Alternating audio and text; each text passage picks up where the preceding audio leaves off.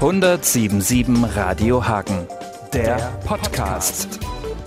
Ja, schönen guten Tag. Ähm, erstmal ein kleines Outing. Ich war in Mathe immer schlecht, aber eins habe ich an der Uni auch in der Vorlesung verstanden, wenn die Ausgaben größer sind als die Einnahmen, dann kriegt man auf die Dauer ein Problem. Und genau so ein Problem, ein dauerhaftes nämlich, haben wir auch hier in der Stadt, nämlich ein Haushaltsproblem.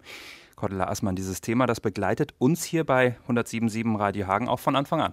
Ja, hallo Robin. Erstmal, das kann man wirklich sagen. Also seit ungefähr 18 Jahren, denn so lange sind wir ja schon auf Sendung, da geht es immer wieder in dieser Stadt um Defizite und natürlich auch um Sparprogramme. Aber die Schulden, die sind immer mehr geworden in all der Zeit. Und ähm, ja, das ist auch für die Hagen da draußen ein dickes Thema. Ja, sicher interessiert mich das. Allgemein interessiert mich das. Wo stecken die das Geld hin? Wo, wo ist das Geld? Ja, wenn die Stadt kein Geld hat, dann muss sie natürlich natürlich sparen. Sparen äh, an der richtigen Stelle. Jetzt könnten wir die Stadt einfach abschließen und sagen, es hat alles keinen Sinn mehr. Wir könnten rumnöhlen ohne Ende. Aber wir wollen äh, das Ganze lieber ein bisschen konstruktiver angehen. Und deshalb machen wir auch im Februar dazu einen Schwerpunkt hier. Ja, genau so ist es. Und wieder so unsere Art ist, du hast das schon gerade ganz richtig gesagt, wir sind ja immer sehr konstruktiv. Wir wollen hier nicht rumnöhlen und schon gar nicht die Stadt abschließen. Dafür sind wir viel zu gerne hier. Ähm, ja, wir machen jetzt hier im äh, Februar ein Schwerpunktthema zu äh, der ganzen Spardiskussion und und wir haben das ein bisschen unter den Aspekt gesetzt, Sparzwang als Chance. Also, dass man einfach nicht immer nur darüber meckert, dass man kein Geld hat und dass man nichts ausgeben darf, sondern dass man sich vielleicht auch als Bürger mal Gedanken darüber macht, was man eigentlich selber machen kann und ähm, dass man auch mal über den Schatten springt und sagt, ja gut, normalerweise wäre das vielleicht eine Leistung, die eigentlich die Stadt machen müsste oder die eigentlich das Land machen müsste, geht nun mal aber nicht. Und was kann ich denn selber tun? Wo kann ich irgendwie noch Leute mobilisieren? Was kann ich für einen Förderverein gründen? Wo kann ich mich einfach selber einbringen? Das empfinde ich schon mal mal als Chance auch für sich selbst, sich einzubringen in der Stadt, in der man gerne lebt. Ja, und da gibt es sicherlich noch viele andere Möglichkeiten. Das wird uns den Februar über beschäftigen. Wird ein spannender Monat. Was auch spannend wird, ist, wie sich der, der extra dafür angeheuert ist, uns da ein bisschen zu helfen, wie der weiter bei uns ankommt und mit denen, mit denen er da Zusammenarbeit klarkommt. Das ist der Mentor Stefan Bajor. Du hast ihn ja jetzt auch schon einmal getroffen. Was hast du für einen Eindruck gewonnen? Also Stefan Bajor ist ein sehr, sehr kompetenter Mann, macht jedenfalls einen sehr, sehr kompetenten Eindruck. Und was ihm sehr zugute kommt, das ist, dass er äh, Erfahrung in ganz vielen Bereichen hat. Also er ist ja extern, er hat keinerlei ähm, Verpflichtungen in dieser Stadt, das ist schon mal gut. Und es ist eben so, er hat sehr viel politische Erfahrung, hat äh, jahrelang selber im Landtag gesessen. Er hat auf der anderen Seite verwaltungstechnische Erfahrung, weil er im Ministerium gearbeitet hat. Er hat sehr viel Erfahrung mit Menschen, er ist Universitätsprofessor und er hat eben sehr, sehr viel Fachwissen. Er ist ein ausgewiesener Haushalts- und Finanzexperte und er ist ein sehr, sehr klarer Typ. Also er äh, spricht wirklich die Sachen sehr deutlich aus und ähm, braucht auch nicht so viel Text wie manch ein anderer. Das äh, wollen wir jetzt gleich mal überprüfen. Wir haben nämlich äh, das erste größere Interview, was es zu hören gibt in der Stadt hast du geführt vor ein paar Tagen und das hören wir uns jetzt mal an. Ja, genau. Also in diesem Interview, ähm, da ging es zunächst erstmal noch so ein bisschen um allgemeinere Dinge, aber das wird man auch gleich hören. Ähm, es, es, kommt deutlich raus, dass ähm, Stefan Bajor nicht beabsichtigt, hier irgendjemandem nach dem Mund zu reden. Ja, Sie sind jetzt seit den etwa zehn Tagen, einer Woche in Hagen. Ähm, wie haben Sie so die ersten Tage hier empfunden?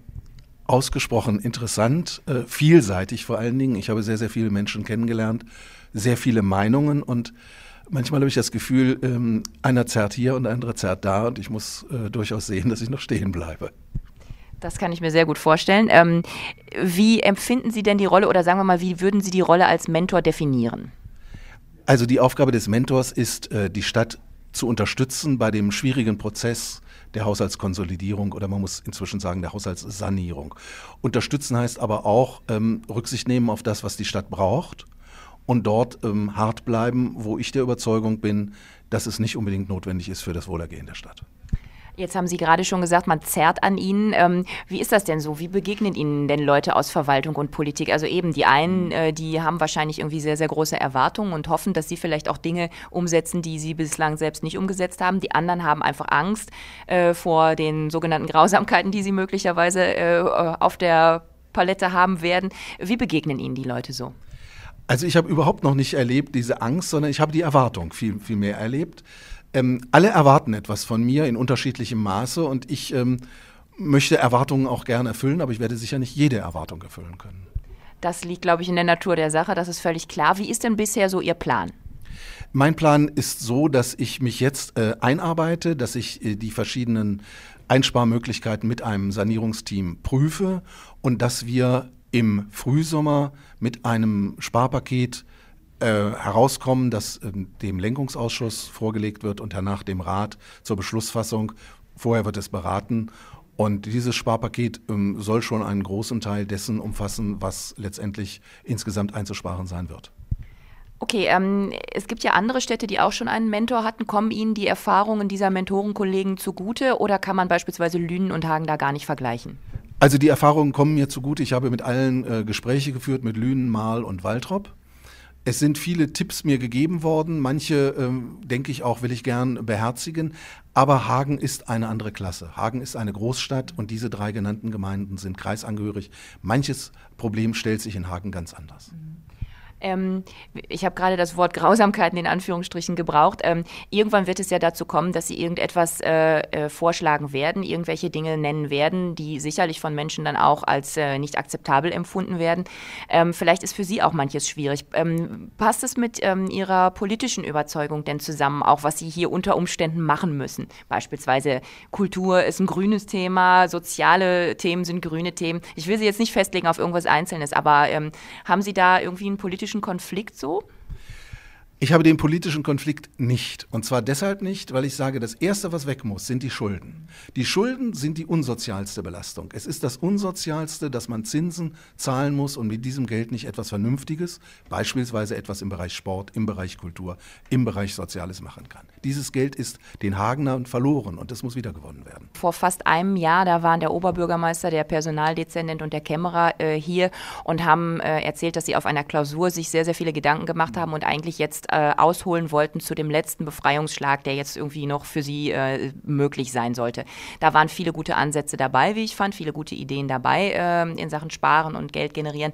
Ähm, letztendlich war es aber so, ähm, dass doch nicht so wahnsinnig viel davon umgesetzt wurde, denn äh, natürlich, sobald man öffentlich darüber spricht, sobald das Ganze berichtet wird, äh, gibt es die äh, Empörungsstürme. Was für eine Strategie würden Sie denn vorschlagen für die Zukunft, also mit Dingen an die Menschen zu gehen? Wie kann man den Leuten äh, Dinge sagen, ohne dass man sie gleich unheimlich zur Empörung reizt? Also ich glaube, man muss die Wahrheit sagen. Und die Empörung ist ganz legitim. Jeder, dem etwas genommen wird, hat das Recht zu sagen, dass er damit nicht einverstanden ist. Man muss damit umgehen, aber es muss irgendwann eine Entscheidung fallen.